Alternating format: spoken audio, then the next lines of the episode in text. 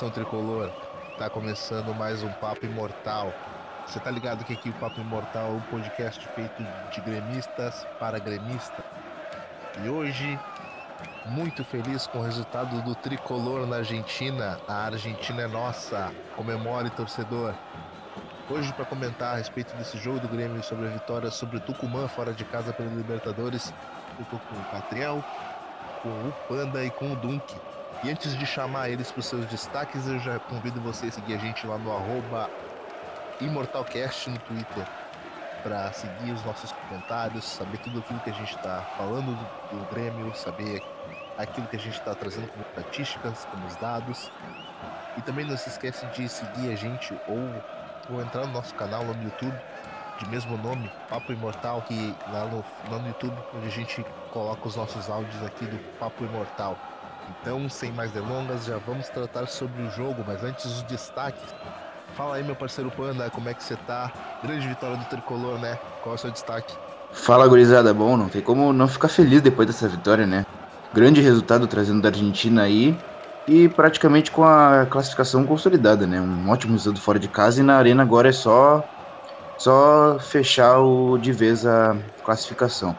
E o meu destaque, cara, não é para necessariamente o melhor jogador em campo, mas é para um jogador que eu já vim defendendo aqui há muito tempo a titularidade dele, chances para ele no time titular. E hoje eu gostei muito da atuação dele, que foi o Léo Gomes, cara. Gostei demais da atuação dele.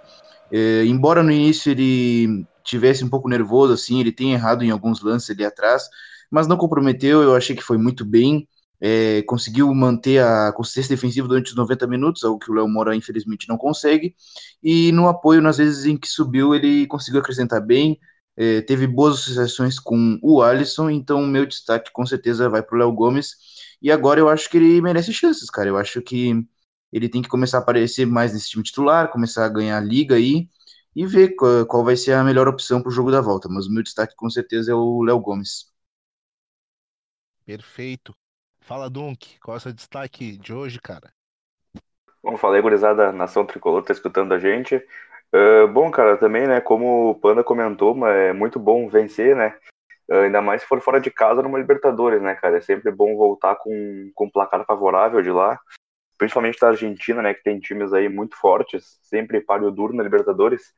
E o meu destaque individual vai pro Kahneman, né, cara, que Vai, vai até parecer que a gente está copiando a minha parte dos outros programas, porque é sempre a mesma tecla, mas não dá, né, cara? O pós-Copa do Kahneman tá um absurdo. Hoje, mais uma, uma partida muito sólida dele, por mais que ele tenha tomado um cartão amarelo por causa daqueles aquelas confusões de dentro de área que ele se envolve todo jogo. Uh, mas ainda assim, né, cara, sempre seguro nos botes, botes precisos, botes na hora certa. Então, meu destaque para hoje é o Kahneman, que fez mais uma baita partida aí nessa temporada que ele vem muito bem, principalmente nesse período pós-Copa aí, que tá. Nosso zagueiro tá impossível. Show de bola.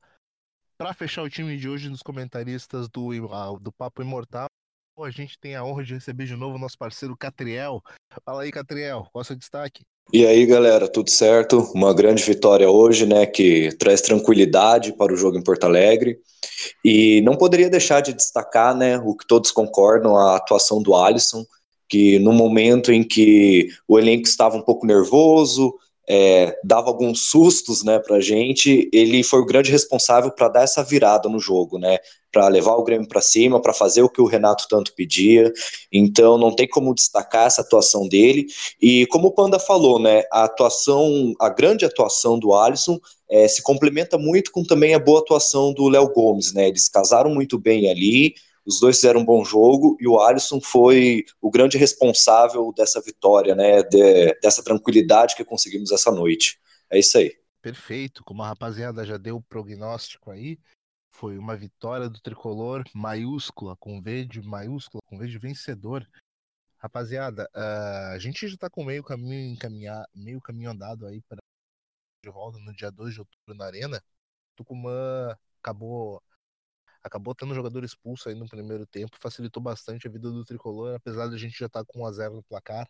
Uma grande partida do Alisson, como vocês já mencionaram aí. Mas, ô Panda, como tu falou no início, né, cara, o Grêmio acabou, acabou indo, no, no, uh, indo ao mercado no início do ano, né? Tentando Madison, tentando talvez outras alternativas, como talvez o Ramiro ali pro lado, mas de repente tem uma solução caseira que já tá aqui há bastante tempo e tá pedindo passagem, né? O Gomes tá jogando muita bola, né? Jogou muita bola hoje, né? Pois é, né, cara? É como eu venho dizendo também já faz um tempo, né? O Léo Gomes, ele, desde o grupo de transição ali, desde esses times alternativos que nós utilizamos no Brasileirão, ele vem se destacando com partidas muito seguras, tanto defensivamente e acrescentando muito bem ofensivamente, né, cara? Ele tem um futuro, acho que muito bom aí na lateral direito do Grêmio. Ele não é aquele lateral é, com um nível técnico muito alto, ele não é ele não é um primor, podemos dizer assim, mas ele é um lateral muito esforçado, ele consegue é, cobrir bem os espaços defensivos, e quando ele chega na frente, ele consegue apoiar bem, tem velocidade, é, tem bom, é, como é que eu posso dizer, bom arranque, né? Tu, quando tu vê, ele tá no final do campo, né? Ele é bem muito veloz, então, isso, como o Catriel mesmo falou, ele acaba se complementando com o Alisson, né? Em momentos em que o Alisson ele cai por dentro, tem a ultrapassagem do Léo Gomes e consegue associar muito bem por ali e criar chances, né? Então, acho que ele é um jogador que vai começar a se afirmar nesse time. Tem algumas coisas ainda para para melhorar, é óbvio, né? Mas acho que ele cons consegue evoluir ainda muito bem e vai acabar ganhando esse lugar do Léo Moura aí que, embora seja um ótimo lateral, tem um ótimo apoio, seja um grande nome para o grupo, principalmente, né? Pela experiência e, enfim, pela liderança dele, né? É, mas eu, o Léo Gomes ele vai conseguir ganhar essa posição naturalmente, pela questão física e pelo seu desenvolvimento mesmo. Eu acho que ele também vem merecendo essas chances, essas chances no time titular. Eu acho que agora é dar continuidade para ele para que ele se encaixe bem nesse, nessa defesa. Verdade. Renato tende aí a dar, a dar um pouco mais de bagagem para esse jogador. Bagagem que, que não tá faltando pro Kahneman, né, Dunk? A gente sabe que depois da Copa do Mundo é uma tecla que, que tu vem batendo bastante, como tu mesmo já disse, mas hoje Kahneman e Jeromel jogaram demais. Uh, mas o Walter Kahneman tá sobrando, né, cara? Pois é, eu venho, venho batendo bastante essa tecla mesmo, eu admito, né? Eu sou gosto do futebol de defesa, né? Da, da estratégia defensiva do futebol, por isso que me impressiona tanto essa forma como o Jeromel e o Kahneman jogam, né, cara? Principalmente hoje. Mas desde que o Kahneman chegou, né, cara? E, e o Kahneman chegou depois do Jeromel. E desde que os dois chegaram e começaram a jogar juntos, né, cara? Foi um absurdo. Os dois casaram muito bem, né? No começo ainda era o Jeromel, aquele cara mais técnico, e o Kahneman, aquele cachorro louco que a gente conhecia, né? Só que eu acho que atualmente não. Por mais que ainda tenha um pouco de distinção, uh, mas os dois são muito, muito equivalentes, né, cara? Os dois se, se completam, basicamente. Então, o que falta pro Jeromel sair dando o bote atrás dos caras, o Kahneman vai, e quando tem aquela parte mais técnica para sair jogando, para desafogar o jogo, tem o Jeromel para ajudar, então. Uh, é uma coisa sensacional, né, cara? Por isso que eu bato tanto essa tecla. O Kahneman pós-Copa, para mim, é agora ele é sem dúvida o melhor zagueiro do Brasil. Antes ele já era com o Jeromel a melhor dupla, né? Mas antes até eu achava o Jeromel um pouco melhor, mas hoje, para mim, o Kahneman é o melhor zagueiro do Brasil, né, cara? Seguido aí do, do Jeromel, a dupla gremista, pra mim, é a melhor zaga do Brasil. E se não é a melhor da América, é pelo menos top 3.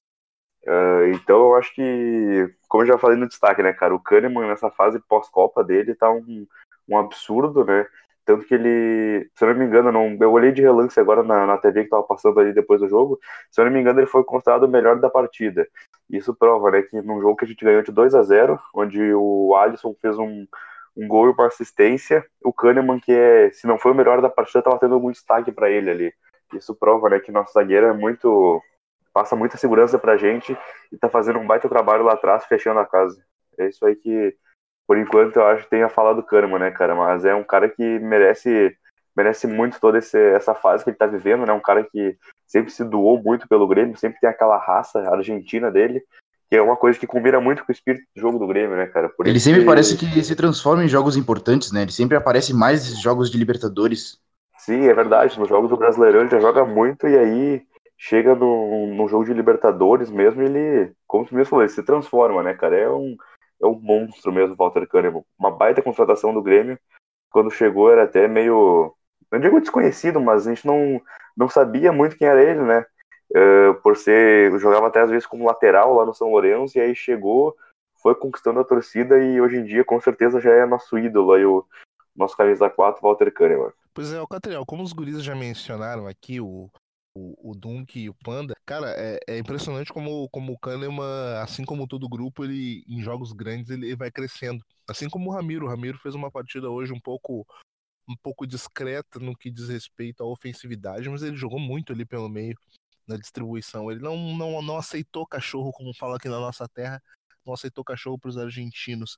Mas me fala aí, o Catriel, esse time do Grêmio, ele é cascudo, né, cara? Quando, quando a gente já nota ele, que esse time adquiriu uma certa casca com o Renato, que ele não sente jogos tanto dentro do tanto dentro de Porto Alegre como muito menos fora. Um estádio lotado argentino já não intimida mais a gente, né?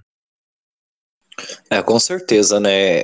É, não podemos negar, né? Que elenco que a gente tem, que elenco. Porque são muitas peças importantes e cascudas, e é, com experiência, hora com habilidade, com ofensividade. Então, o nosso elenco ele é muito bem preparado e muito pelo Renato também, é um elenco com a cabeça no lugar, que não cede à pressão, como você mesmo mencionou, Nato. É um elenco que ele vem sabendo o que ele precisa fazer e sabendo como jogar. Ainda que no início da partida, né, parecia um pouco nervoso, é, errando alguns passes bobos ali, deixando algumas bolas passar, é, não persiste nisso. Logo conseguiu corrigir, logo conseguiu ir atrás. É, o Kahneman, né, com, com essa agressividade dele, né, e que é muito importante no, no elenco do Grêmio, né. No caso, a gente tem o Kahneman e o Maicon, né, que são mais acirrados, digamos assim, né. E lá na frente, os meninos deitam e rolam lá, né. Porque que trio que a gente tem lá, né? O Everton, o Luan e o Alisson estão jogando demais. E hoje a grande partida do Alisson, né? Complementando todo esse elenco, porque a gente tem o destaque ali do, do Kahneman, né? Defensivamente, bem posicionado, é, como você falou, Nato Ramiro ali também na parte defensiva ajudando, o Léo Gomes nessa transição, né, tanto defensivamente, mas como apoiando, e o Alisson ali no ataque sendo incisivo. É interessante notar que em dado momento do jogo, o Renato cobrava muito o Cortez, né, que o Cortez quando chegava no ataque, em vez de ser incisivo, de tentar entrar na área com a bola, ele segurava ela um pouco e tocava para o meio. E o Renato cair em cima disso, né? E o Léo Gomes e o Alisson já fizeram justamente o que ele queria, de chegar ali na ponta da área e ir para dentro, e cortar para dentro, e tentar uma tabela, e tentar um drible, e foi esse o diferencial, foi isso que mudou é, o jogo, que propôs o jogo e fez o Grêmio conseguir ir atrás do resultado, né? Numa grande partida do Alisson, hora aberta, hora cortando para dentro, e fazendo o que era necessário né, na tabela. É, o segundo gol também com o Everton vindo muito bem, né, buscando o espaço.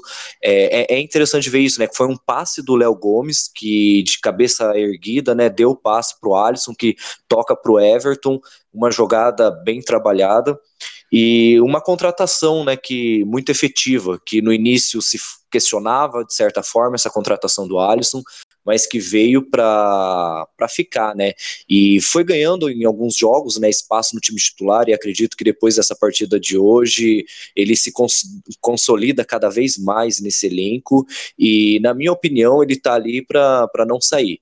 Ele está ali para fazer o seu papel e junto com esse elenco já entrosado, já cascudo, já com experiência, o Grêmio tem tudo para ir atrás desse título e com opções, né? Porque a gente falar de deixar o Alisson no, no time titular e algum torcedor pode questionar, né? Ah, mas tem outros jogadores, né? Tem outros jogadores no banco e tudo mais. Mas é assim, um elenco bom é assim, a gente vai ter que, hora ou outra, deixar um jogador importante, um jogador bom no banco, vai ter que aproveitar os momentos de cada um e dar oportunidade para quem tá jogando bem, né? E no momento o Alisson tá voando e esperamos que continue assim. Tá voando demais. Assim como, como o Everton, cara, e o Alisson, que fizeram uma baita partida hoje, o Panda. Uh, o Alisson ali pelo lado direito, eu havia até comentado em off lá no nosso grupo, que, cara, é impressionante como, como depois que o Alisson voltou e começou a. e ganhou definitivamente, acabou ganhando essa posição no meio-campo com a saída do. A saída do Arthur e, e o Renato procurando alternativas para suprir o Arthur, ele acabou trazendo de novo o Ramiro para dentro e acabou achando o Alisson. E o Alisson, ele tá com aquela importância que o Ramiro tinha no passado quando fazia aquela mesma função, cara. Uh, muitos gols têm saído por ali. O Alisson tá se tornando uma figura vital nesse time, né, cara? Pois é, né, cara? O Alisson ele, ele é, consegue transformar tudo por ali. Ele tem essa capacidade criativa de ir da ponta, mas sempre cair por dentro, e assim o, o meia, que no caso a maioria das vezes é o Luan, mas hoje nós tínhamos uma, nós tínhamos uh, uma trinca de meias ali, né? Então o Alisson ele tinha essa função de criação também, né? E ele cai assim por dentro, ele tem liberdade para flutuar entre as linhas. Então ele é muito importante e eu diria que ele é até uh, mais importante do que o Ramiro na temporada passada, por causa que ano passado nós ainda tínhamos Arthur, né? O Arthur que dava essa uh, fluidez no meio campo, dava essa capacidade de, de ter mais lucidez mesmo no meio para para conseguir ativar os atacantes, né? E hoje nós não temos isso, né? Nós não temos esse, esse meia capaz de aglutinar todos os setores. E enquanto o Alisson ele, ele, ele não exerce a função especificamente, mas ele dá, deixa o jogo mais, mais veloz, ele deixa o jogo mais móvel no momento em que ele cai por dentro, em que ele associa com os jogadores, em que ele se movimenta, e aí tu dá liberdade pro Luan, tu dá liberdade pro Everton, então ele é um jogador muito importante, né? Ele sempre foi um jogador muito importante taticamente, ele consegue cumprir a função uh, defensiva também, desde tempos de Cruzeiro. Então, olha, o Alisson ele inteligente joga... ele, né? Porque porque uma, é, me estranha até o Mano Menezes ter liberado esse jogador para negociar com o Grêmio no final do ano passado, no início desse ano, abrindo mão do Alisson e, e contratando o Rafinha, que era outro jogador que já tinha passado aqui pelo Grêmio, né? É, e é um jogador jovem até, né? Acho que ele, se não me engano, tem 24 anos, 25 por aí, então é uma, uma contratação muito boa, né? E com certeza agora ele se firmou na, na titularidade ali da ponta direita e é ver como é que vai se desenvolver esse meio-campo aí, cara. Ver como é que o Renato vai tentar encaixar o Ramiro, talvez manter ele na função de homem de meio ali ao lado do Maicon ou colocar um outro, um outro homem no meio. Acredito que o Jael, assim que se recupera da lesão, volta. Então vamos ver aí, mas o Alisson, ele com certeza já afirmou a sua, titularidade ali na ponta direita. Só para fazer um acréscimozinho aqui que o Panda comentou ali, né? Vocês falaram sobre a, a boa contratação que o Grêmio fechou com o Cruzeiro pelo Alisson, né? E também eu vi hoje que o, o Grêmio está tentando fechar a contratação definitiva do Tony Anderson também, que é um cara que já entrou, é novo ainda também, né? Uma promessa que já entrou no time do Grêmio, já mostrou que pode ter um bom futebol e pode ajudar futuramente. E agora o Grêmio está tentando fazer a compra em definitivo dele de 100% dos direitos dele. Que é outro bom, outro grande, outro bom jogador, né? Que o Grêmio, eh, se eu não me engano, o Tony Anderson acabou vindo no negócio com o Edilson, mas o Grêmio ainda não, não detinha todos os direitos dele. Isso, uh, exatamente. Mas Dunk, me fala uma coisa, cara. A gente, a gente acompanhou aí o último o último Papo Imortal aí, vocês traçaram uh, bastante uh, a respeito desse time do Tucumã, né? Ele entrou bastante nervoso no jogo, né? Acabou tendo um jogador expulso logo no, logo no início do jogo, mas a gente viu que as maiores ameaças do, do, do time do Tucumã foram realmente na bola parada, né? Uh, tirando isso, a, a, zaga se portou muito bem. Esse time do Tucumã aí para o jogo de volta, cara, tem alguma possibilidade de encrespar aqui em Porto Alegre ou já é jogo jogado? Ah, cara, eu acho que eles vão vir eu acho que eles vão vir basicamente com o mesmo estilo de jogo, né?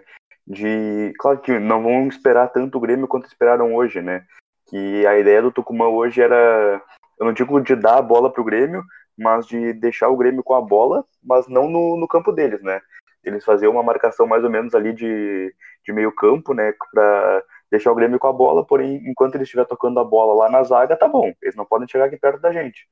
E acabou, em alguns momentos deu certo a marcação deles, né, cara? Tanto que o nosso primeiro gol saiu numa, numa falta, né, numa bola que foi alçada na área, com uma, uma bela jogada do Cícero, né, cara? Que o Cícero até é um cara que a gente às vezes critica ele, a torcida pega um pouco no pé por ele não apresentar um futebol tão bom às vezes, mas esse tipo de jogada o Cícero fez umas três ou quatro vezes na partida, essa jogada, né, de desvio de cabeça sempre foi efetivo, né, cara? Então o Cícero também merece não digo que um destaque, mas também né, merece ser, ser citado, né? Porque aquela assistência para o primeiro gol foi muito, muito inteligente da parte do Cícero de achar que ele passe ali. Uh, mas voltando ao, ao principal, né? Uh, então eu acho que o time do, do Tucumã vai acabar jogando mais na, na bola longa mesmo, né? Na, na bola enfiada em profundidade.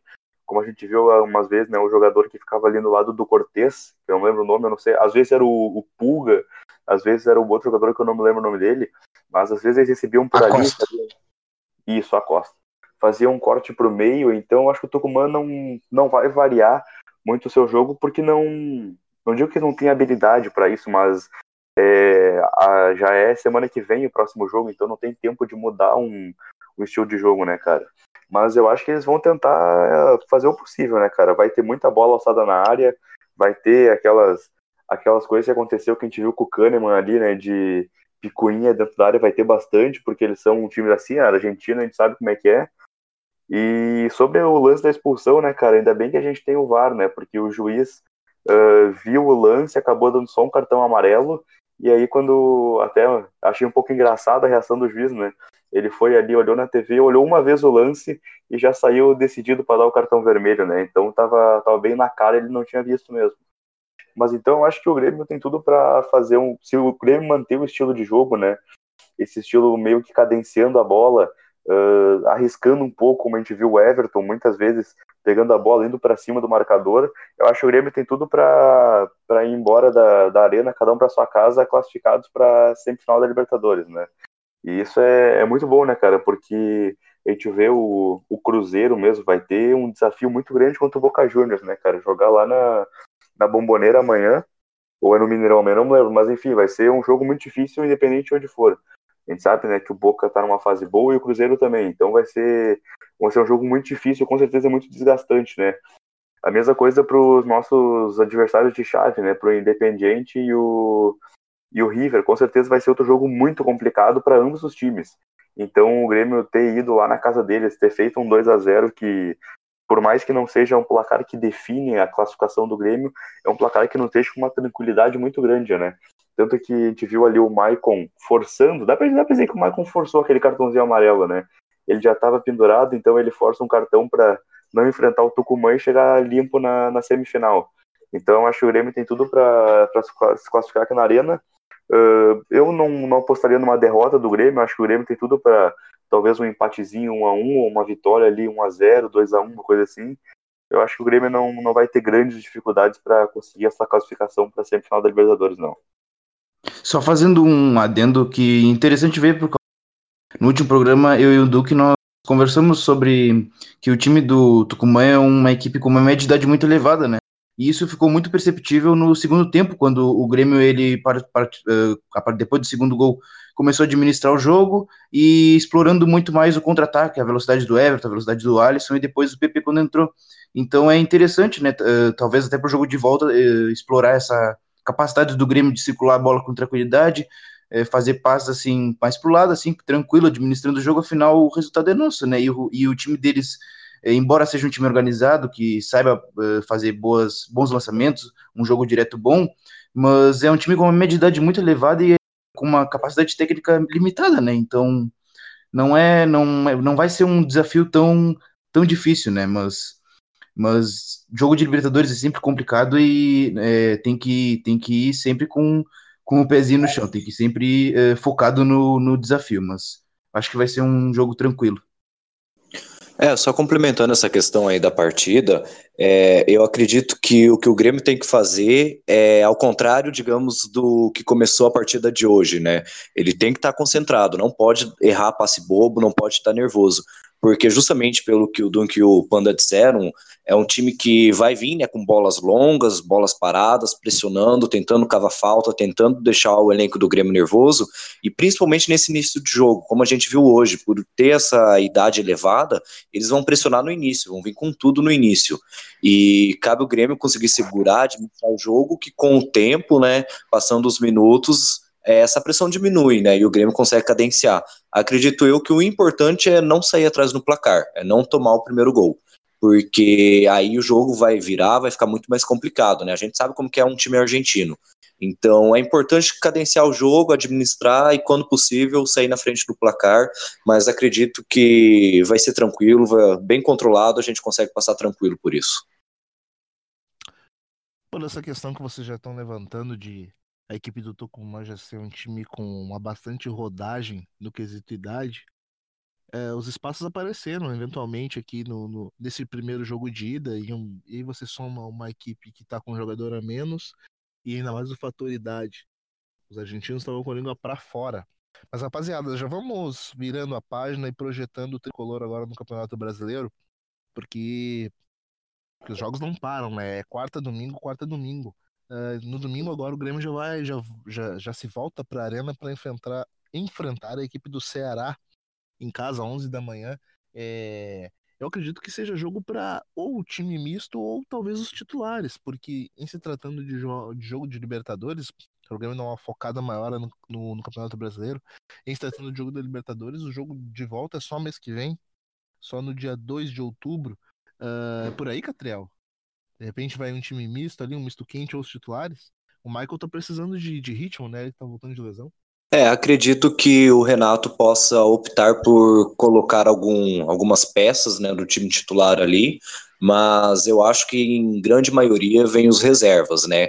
Com algumas, algumas peças em específico. É, levando em consideração também né, que nesse pós-Copa, é, nesse segundo turno também o Ceará fez boas partidas, o Ceará jogou bem.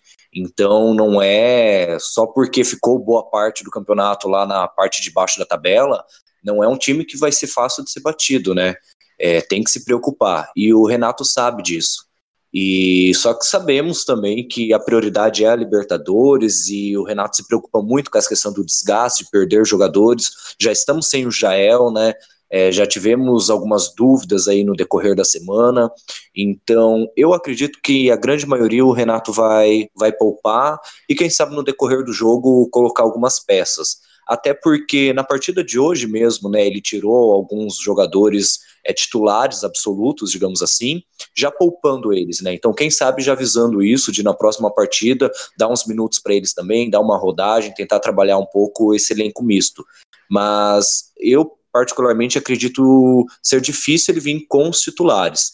Mas é importante estar atento com, com esse elenco do Ceará e garantir esses pontos, né? Garantir esses pontos para continuar na briga e também dar uma oportunidade talvez maior para o PP, né, que hoje entrou bem, Tassiano, quem sabe, ainda que a gente sempre queira ver os titulares jogando, né, a gente tem essas peças aí que é interessante, que podem fazer uma boa partida. E, Renato, tu levantou a questão do, do Maicon, né, sobre o ritmo de jogo, e é, é bom a gente lembrar que o Maicon não vai jogar o próximo jogo da Libertadores, né, o Maicon não, não joga a volta, ele levou o cartão amarelo lá no, hoje lá na, na Argentina, então ele, ele tá fora, então acho que agora os próximos jogos contra o Grêmio, uh, perdão, contra o Ceará e contra o Fluminense, o Maicon deve jogar, e depois também a gente tem na sequência o Bahia, o Palmeiras e o América, Uh, e aí só depois né, a gente saberia quando é que ia ser o jogo da Libertadores. Então eu acho que o Maicon vai ser um cara que pode pintar nesse, nesse time do, do Grêmio nas próximas partidas. E eu acho que isso é, é bem importante, né, cara? Porque o Maicon, uh, mesmo sem o apoio dos jogadores titulares, o Maicon é um cara que, com os reservas, ele consegue ditar muito bem o jogo, né? Ele, ele passa não só uma tranquilidade, mas também ele é um, um upgrade muito grande no time reserva, né, cara? Que o Maicon é um jogador de uma qualidade incontestável. O passe do Maicon, a visão de jogo do Maicon é uma coisa muito boa. E o Maicon jogando essas partidas, com certeza o time que vier a campo vai ter vai ter um belo meio-campo ao, seu dispor, né? Independente de ser os reservas ou um misto ou até o, o titular, né? Eu, eu acho que o Maicon vem a campo e com certeza vai ser uma, uma inclusão bem grande para que vai nos ajudar a conquistar os pontos que a gente precisa aí no Brasileirão para se manter firme na briga pelo título. Com certeza, não dá para desgarrar do pelotão lá da frente, né, Panda? A gente tem alguns joguinhos importantes aí pela frente e o tricolor tem que fazer o dever de casa. Embora a gente saiba que o time do Lisca doido vem aí. Com certeza, né, cara? Bom, eu acho que contra o Lisca aí nós time, a maioria titular, talvez com um ou outro reserva devido a desgaste ou enfim, mas é interessante essa questão do Michael, né? Por causa que pode ser que nós, é, talvez não nesse jogo contra o Ceará, talvez ele ainda use o Cícero ao lado dele, ou o Ramiro, enfim. Mas contra o Fluminense, que é o próximo jogo é, da outra semana pelo Brasileirão, antes da, do jogo de volta da Libertadores, nós podemos ver uma dupla, quem sabe, é, uma dupla que eu defendo já há tempos aqui, né? Que é o Matheus Henrique. Matheus Henrique e Michael, né? E aí pode ser interessantíssimo, pode ser talvez a futuro dessa, desse meio campo do Grêmio, né, cara? Então, eu acho que agora contra o Ceará é time titular, contra o Fluminense provavelmente vai ser o time reserva. Uh, e aí, então, com alguns des, uh, desfalques aí contra o Ceará pro, devido a desgaste e poupar para que não tenha uh, problema no decorrer do, da temporada, né? Então pode ser interessante, mas eu, eu volto minha atenção mais para o jogo contra o Fluminense, que eu tô curioso para ver um meio-campo formado por Matheus Henrique e Maicon. Beleza, show de bola. Rapaziada, a gente já vai entrando na reta final do nosso podcast. Eu já convido você a seguir a gente lá no arroba ImortalCast no Twitter, onde a gente está comentando sempre sobre os jogos do Tricolor. E também no nosso canal no YouTube, o Papo Imortal, onde a gente coloca sempre os jogos do Tricolor, para que você possa ouvir a gente após os jogos, ter o nosso parecer, ter aquilo que a gente aquilo que a gente traz como aval, aquilo que a gente viu dos jogos porque aqui você sabe que gremista ouve gremista. Panda, meu parceiro, quem quiser seguir nas redes sociais, saber aquilo que você está escrevendo sobre futebol, falando, faz o quê? Bom, já sou aí antigo na casa, toda gurizada já sabe, pode me seguir lá no Twitter, arroba JV1405. Tô sempre trocando ideia com o torcedor, falando sobre o Grêmio, falando aí sobre dados que vem vindo aí pelo brasileiro, pela, pela Libertadores, enfim. E também falo bastante sobre futebol europeu, falo lá no MW Futebol. Então, para gurizada que curte aí também Campeonato Europeu. Recentemente aí fiz dois textos lá para MW, um sobre o Bielsa e um sobre uma nova geração italiana que vem vindo aí, então tem, tem um material bem legal lá. E dá uma olhada lá, gurizada. E é isso aí. Tamo junto. Abraço. Grande abraço. Sempre interessante dar uma sacada lá no pessoal do MW. Muita coisa interessante sobre futebol. Dunk, meu querido. E aí, quem quiser te seguir nas redes sociais, saber aquilo que você tá escrevendo, saber aquilo que você tá falando, faz o quê? Bom, pessoal, pode me seguir lá no Twitter, né, cara, no arroba Dunk57. Assim como o Panda falou, também já sou mais, mais velho da casa, né? Então o pessoal já, já deve estar me seguindo lá e falando, né, cara, sobre bastante sobre Grêmio, sobre os esportes americanos também, o pessoal que for chegado pode chegar lá também. E o Panda comentou sobre o, o MW, né, cara? Eu vou vender o meu peixe que eu escrevo também, né? Afinal, a gente tá aqui para isso. E é o blog 433, né, cara? Que a gente tem o site, também temos o grupo no Facebook. Então, é, solicite lá no Facebook, com certeza isso vai estar sendo aceito lá, né, cara? A gente faz uns debates sobre futebol muito, muito interessantes, com um nível bem legal. Então, chega lá que com certeza vai, vai gostar bastante do que vai ler. É isso aí, gurizada. Valeu, abraço, até o próximo. É isso aí, rapaziada. Comentaristas aqui do Papo Imortal, flutuando nas redes sociais. Fala aí, Catriel, meu parceiro. Quem quiser te seguir nas redes sociais, saber aquilo que você escreve sobre futebol, te seguir, faz o quê? Então, galera, pode procurar no Twitter lá, Catriel Cochin, tudo junto. É, estou lá, né, falando sobre muitas coisas e também sobre futebol, né. Inclusive, essa semana vou estar em São Paulo fazendo o curso de análise de é, análise de desempenho da D360, com o Fernando Diniz, com o Renato da SPN, e o que puder, conforme for possível, vou estar também mandando no Twitter, né, informações ali, quem sabe um recado dos caras, então pode estar acompanhando lá que vou passar tudo quanto for possível, e futuramente também, né, nessas preparações, está comentando um pouco mais, né, trazendo um pouco mais essa experiência também que foi trocado com esses caras lá. Perfeito, rapaziada. Então é isso, um encontro marcado depois de Grêmio e Ceará aqui no Papo Imortal, porque aqui você sabe que gremista ouve gremista. Grande abraço, tchau, tchau.